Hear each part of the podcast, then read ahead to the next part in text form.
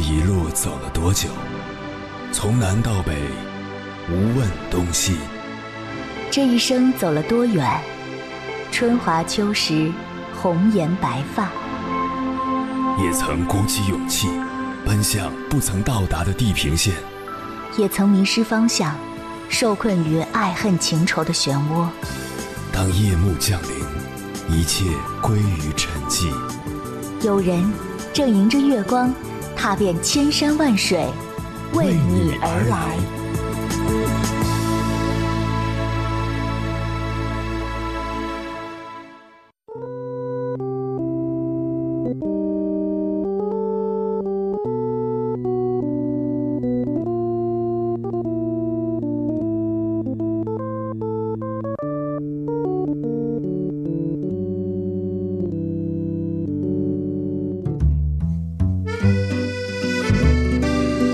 前段时间，上海的一位爸爸火了，因为他扮成一只两米高的大恐龙去幼儿园接三岁的女儿放学，女儿又惊又喜，乐开了花。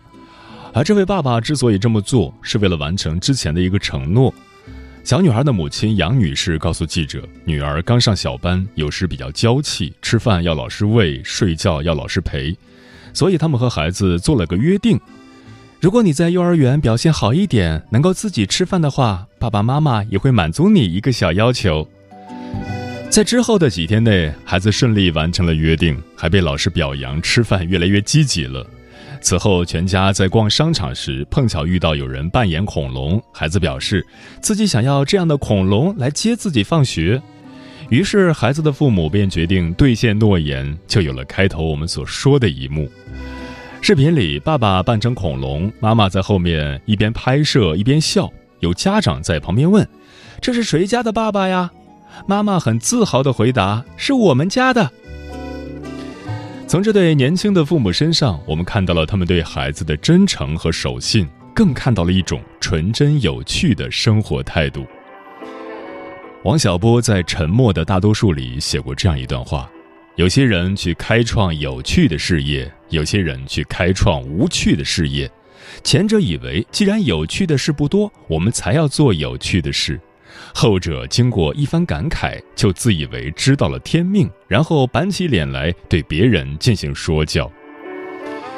对此，我深表赞同。有趣的人才能把生活过得别有一番滋味，无论是为人父母，还是与人交往，都是如此。朱光潜说：“我生平不怕呆人，也不怕聪明过度的人，只怕对着没有趣味的人，要勉强同他说应酬话，真是觉得苦也。你对着有趣味的人，并不必多说话，只是默然相对，心领神会，便可觉得朋友中间的无上至乐。由此可见，有趣是交朋友的标准之一，有趣的人总是更受欢迎。”想起了梁实秋讲过的一个故事，有一回他过生日，邀请了一些朋友来家里聚餐。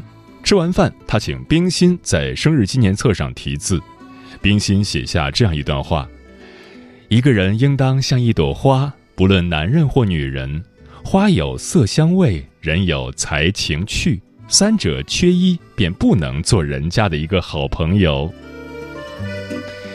确实，没有人喜欢和无趣的人在一起。不仅乏味，时间久了，内心还会觉得压抑。而那些有趣的人，就像照进生活里的一道阳光，可以轻易的把乌云和雨水都赶走。这几年有句话很火：“好看的皮囊千篇一律，有趣的灵魂万里挑一。”皮囊每个人生下来什么样就是什么样，想改变可能很难，而灵魂的有趣却是可以慢慢培养和发展的。有些人觉得有钱就能把生活过得有趣，可是一个人的有趣不是靠物质堆叠出来的，它可能与知识无关，与金钱无关，与地位无关，只取决于一个人怎么对待生活。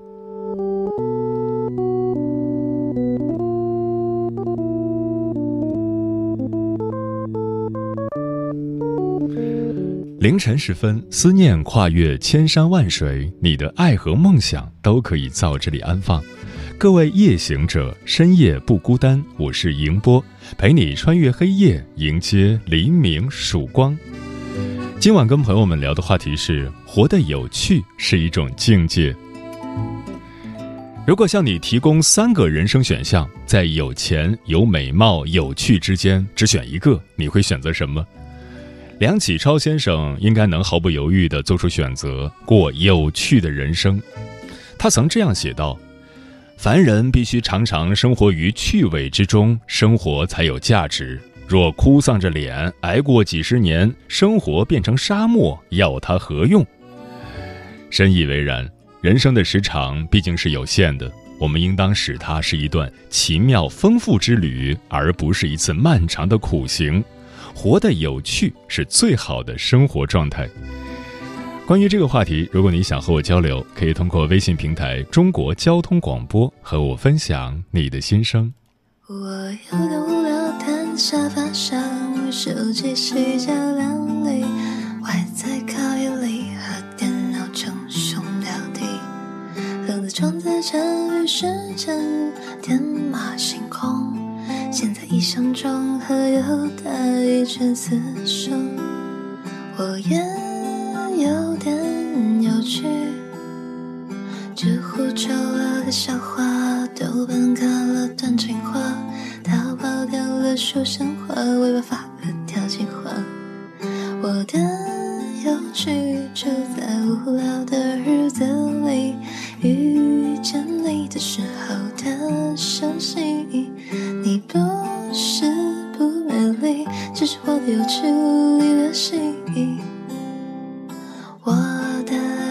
去就在无聊的日子里，请收下这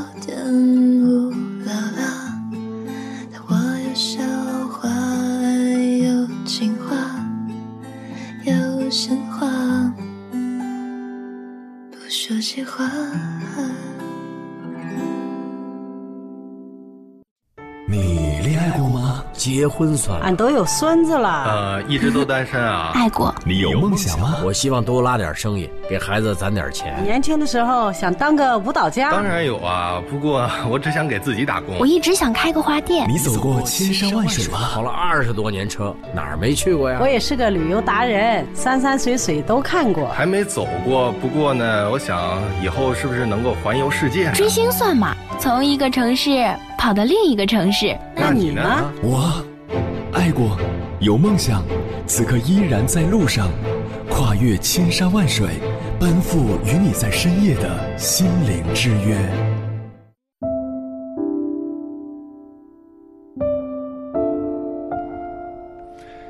一提到无趣，我们立即会想到这些词汇：冰冷、没意思、生硬、索然无味。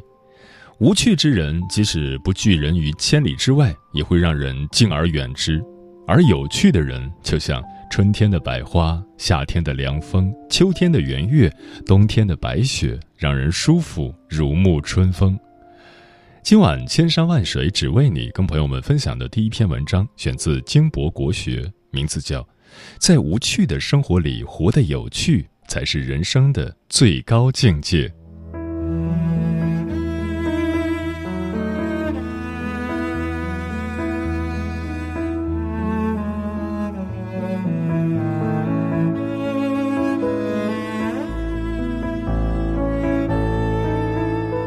越是看尽人间百态，越想和有趣的人在一起。有趣的人生也许并不是很成功，但人生姿态定会不同凡响。在无趣的生活里活得有趣，才是人生的最高境界。有趣让枯燥的生活开出花。成年人的世界没有容易二字，人人都有遇到糟心事的时候。只要不抱怨，坦然接纳，就能将坎坷裁成坦途，将平淡无味过成有趣有味。有趣味的人积极乐观，内心向阳，散发着正能量，无论身在何处，身边都会有鸟语花香。看过这样一则小故事，在一个军队里，新来了一批士兵，按规定，军队里会给每一个士兵都配发新的军装和帽子。因为配发之前没有量每个人的身高体重，所以这些衣服经常和每个人的身材不符，大家只能挑选最接近自己身材的服装来穿。有一个士兵在选军装时刚好不在，于是大家给他留了一身比自己大好多的衣服。一天，一个军官来查岗，看到这个士兵的衣服特别大，帽子也大的快把自己的眼睛遮住了，军官就问。你的衣服和帽子怎么这么大呢？他回答道：“报告军官，不是我的衣服和帽子大，是我的身体和头太小了。”军官一下子被逗笑了，说：“嗨，你的身体和头太小，不就是衣服和帽子太大吗？”士兵回答道：“我母亲教导我，身为一个顶天立地的男人，遇到任何事，首先应该找的是自己的问题，而不是找其他问题。”军官对他有趣又有理的回答表示很赞赏。多年后，这个士兵成为了美国的最高领袖，他就是艾森豪威尔。自黑是一种聪明风趣，什么时候能从自身找原因，不再紧盯别人的不是了，什么时候就成了豁达睿智之人。自我解嘲有时候就是一把冲破困境的利器，让人在沉闷的生活环境下也能过得有滋有味、生机勃勃。画家莫迪里阿尼曾将自己的人生态度融入到画作之中，他画的肖像画很有趣味，只露出一只眼睛。他说。人最大的劣根性就是双眼都用来盯着别人和外边的世界，难以自检。所以，我们应该用一只眼睛观察周围的世界，另一只眼睛审视自己。诚然如此，常思己过，不以己度人，才会走得更远。生活虽然枯燥乏味，但有趣的人会抓住点滴的幸福和小确幸，让枯燥的生活开出花来。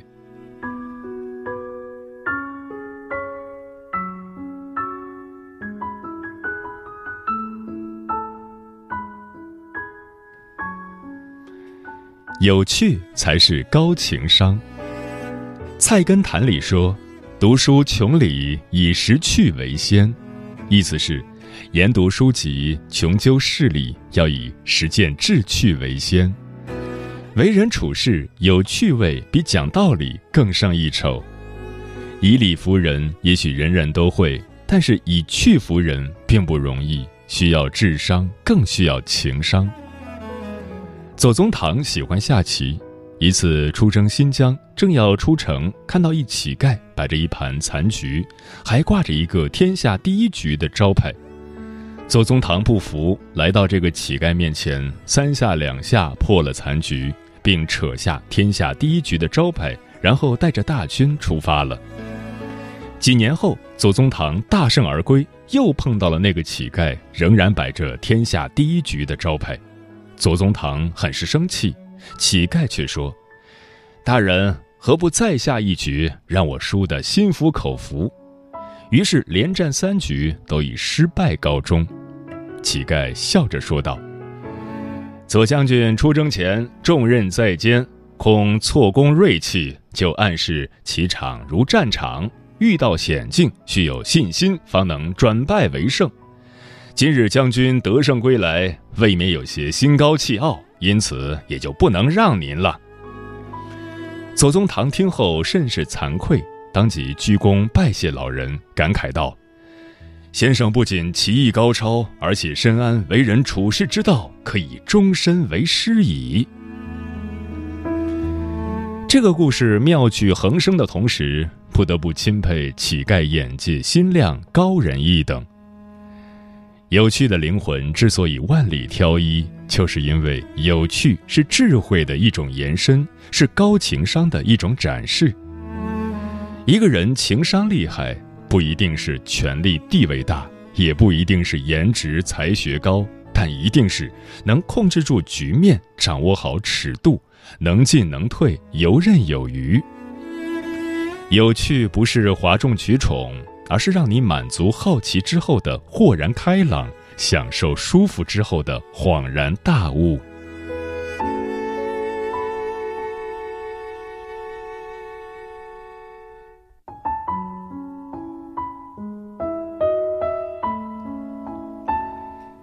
有趣是永不言败的风骨。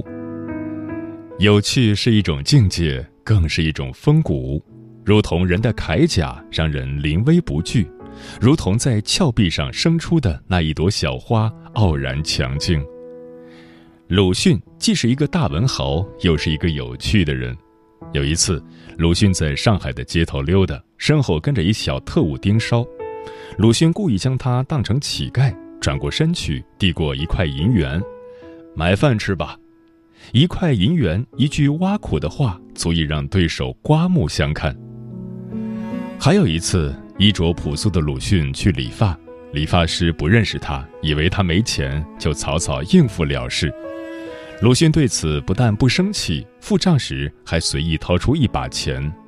理发师一数，竟然多给了两倍，顿时喜笑颜开。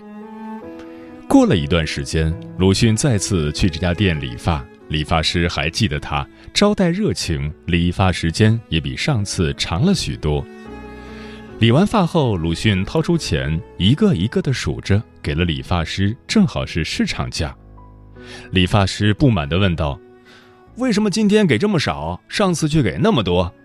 鲁迅笑着回答：“你上次马马虎虎的理发，我就马马虎虎的付钱。”这次认认真真的理发，那我也认认真真的付钱了。理亏的理发师无言以对，觉得很羞愧。《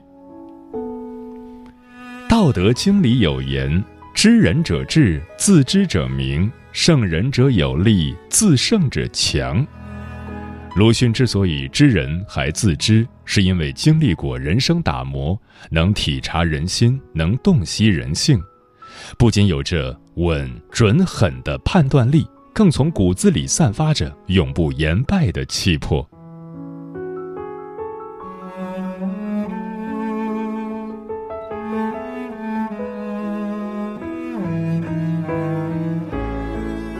生活很艰难，要跟有趣的人在一起，也要学着做个有趣的人。有趣的人既有张扬的豪气。也有温柔的和气，能将苦难调成静音，抱着一种包容性极强的价值观，活出一种别样的风貌。罗曼·罗兰在《米开朗基罗传》中说：“世上只有一种真正的英雄主义，那就是认清生活的真相后依然热爱生活。不要用糟糕去对付糟糕，不要用黑暗去对付黑暗。”也许，有趣的真正意义就在于这句话：之所以有裂缝，那是光照进来的地方。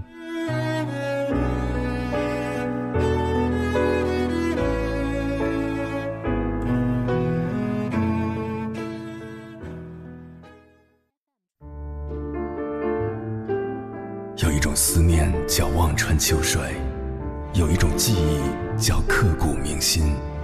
有一种遥远叫天涯海角，有一种路程叫万水千山。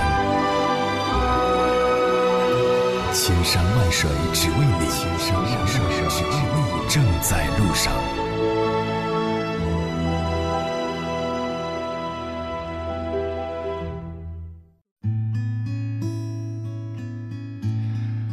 感谢此刻依然守候在电波那一头的你，我是迎波。今晚跟朋友们聊的话题是：活得有趣是一种境界。对此你怎么看？微信平台中国交通广播，期待各位的互动。书童说，清朝的袁枚就活得很有趣，他不喜欢正经学问，书法诗词学得马马虎虎。三十多岁裸辞罢官，整天在家琢磨怎么吃。他提出。诸如别人爱用甲鱼配海参，我一尝认为甲鱼还是单独做滋味最好之类的吃货理论。他一辈子吃吃喝喝，写写菜谱和鬼故事，偶尔跟文人打打笔仗，有滋有味，活到了八十二岁。袁枚就是我的榜样。说到袁枚，我想到了当代的蔡澜，是一位美食家，也是一位作家。龙哥说道理都懂，可是又有多少人可以活得有趣呢？多半为了生存，为了名利追求，忘记了那个最初的自己。到头来却发现一生是那么的了无生趣。丽影橙黄说：“生活每时每刻都要有趣且多彩，生活中形形色色的事物都在此起彼伏。如果把每件事都看得开，那就会趣味盎然。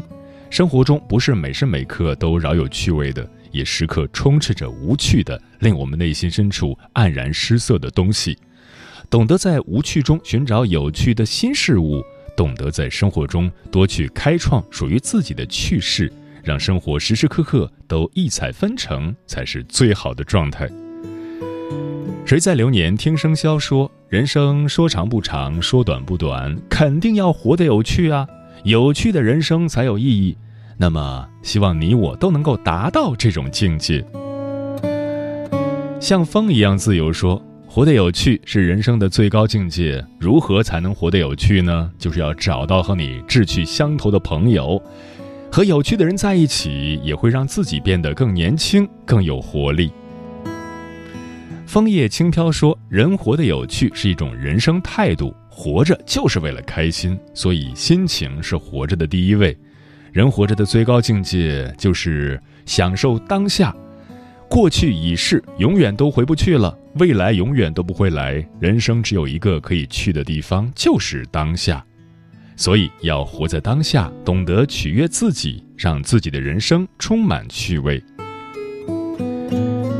过往云烟说：“人生无趣，只是因为自己的心过于低沉。只要你习惯打开心扉，放进阳光，生活时时刻刻到处都充斥着惊喜。”我追过日落。吹过晚风，埋怨过这个世界，但还是会好好活着。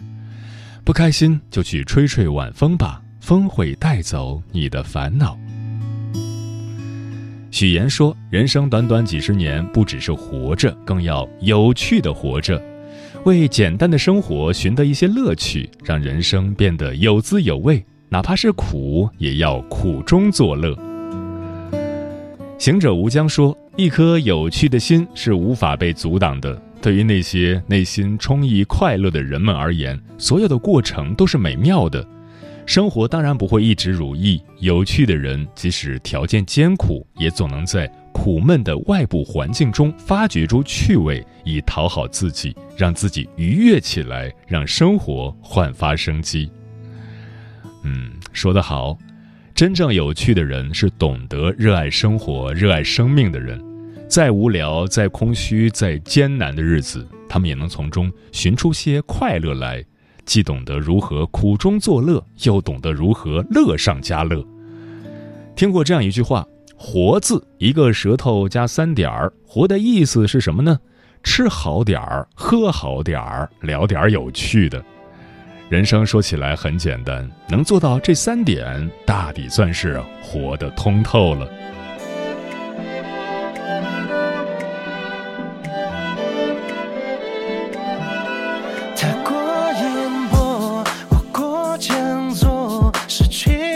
谁